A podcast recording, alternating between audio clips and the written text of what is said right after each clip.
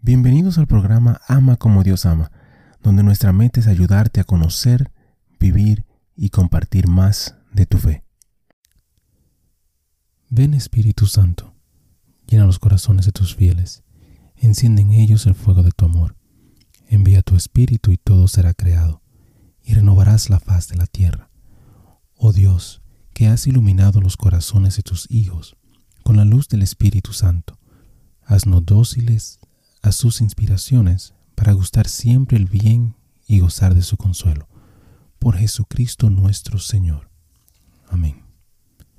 Padre Celestial, te damos gracias por tu amor, por tu bondad y por tu misericordia. Te damos gracias en específico por todos los santos. Gracias por sus testimonios, sus ejemplos y sus vidas. Te pedimos que les permitas seguir intercediendo por nosotros y que nosotros podamos seguir sus ejemplos de humildad, de fe, de valentía y de amor. Guíanos, Señor, a través de esta reflexión y dirige nuestro camino hacia ti. Amén. San Cayetano, el santo del día para el 7 de agosto. Como la mayoría de nosotros, Cayetano parecía encaminando una vida ordinaria primero como abogado, luego como sacerdote dedicado a las obras de la curia romana.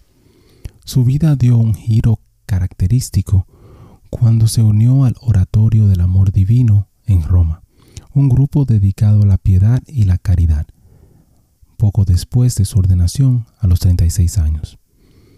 Cuando él tenía 42 años fundó un hospital para incurables en Venecia. En Vicenza se unió a una comunidad religiosa una comunidad de mala reputación, que consistía solo en hombres de las estaciones más bajas en la vida, y fue censurado por sus amigos, quienes pensaron que su acción era un reflejo de su familia. Buscó a los enfermos y los pobres de la ciudad y les sirvió. La mayor necesidad de la época fue la reforma de una iglesia que estaba enferma de cabeza y miembros. Cayetano y tres amigos decidieron que el mejor camino para la reforma consistía en revivir el espíritu y el celo del clero. Juntos fundaron una congregación donde su primer obispo superior tuvo su sede y uno de los amigos se convirtió más tarde en el Papa Pablo IV.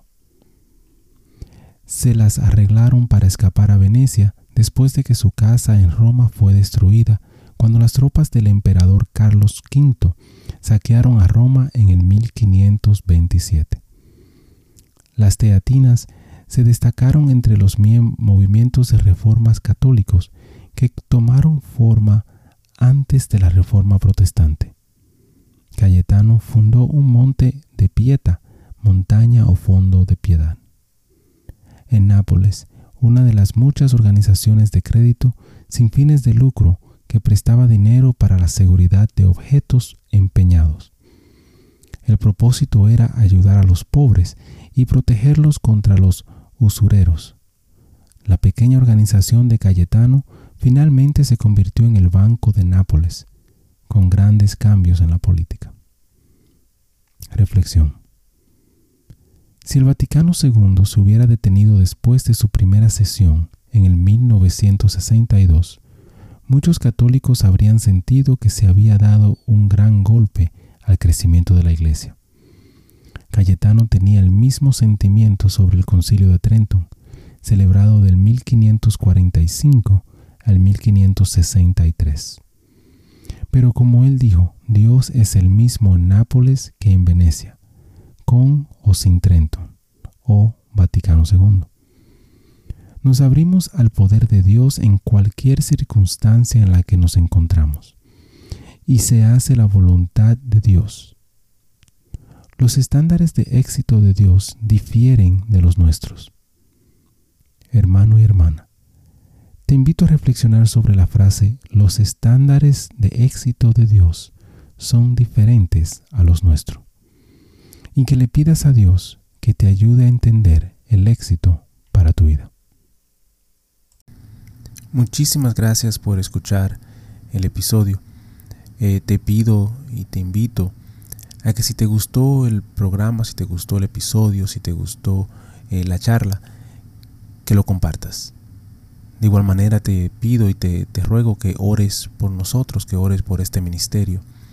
Y que si te gusta también que puedas buscar en nuestra página, visita nuestra página amacomodiosama.com, nuevamente amacomodiosama.com, para encontrar artículos, canciones y oraciones, las cuales espero en Dios que te ayuden a conocer, a vivir y a compartir tu fe.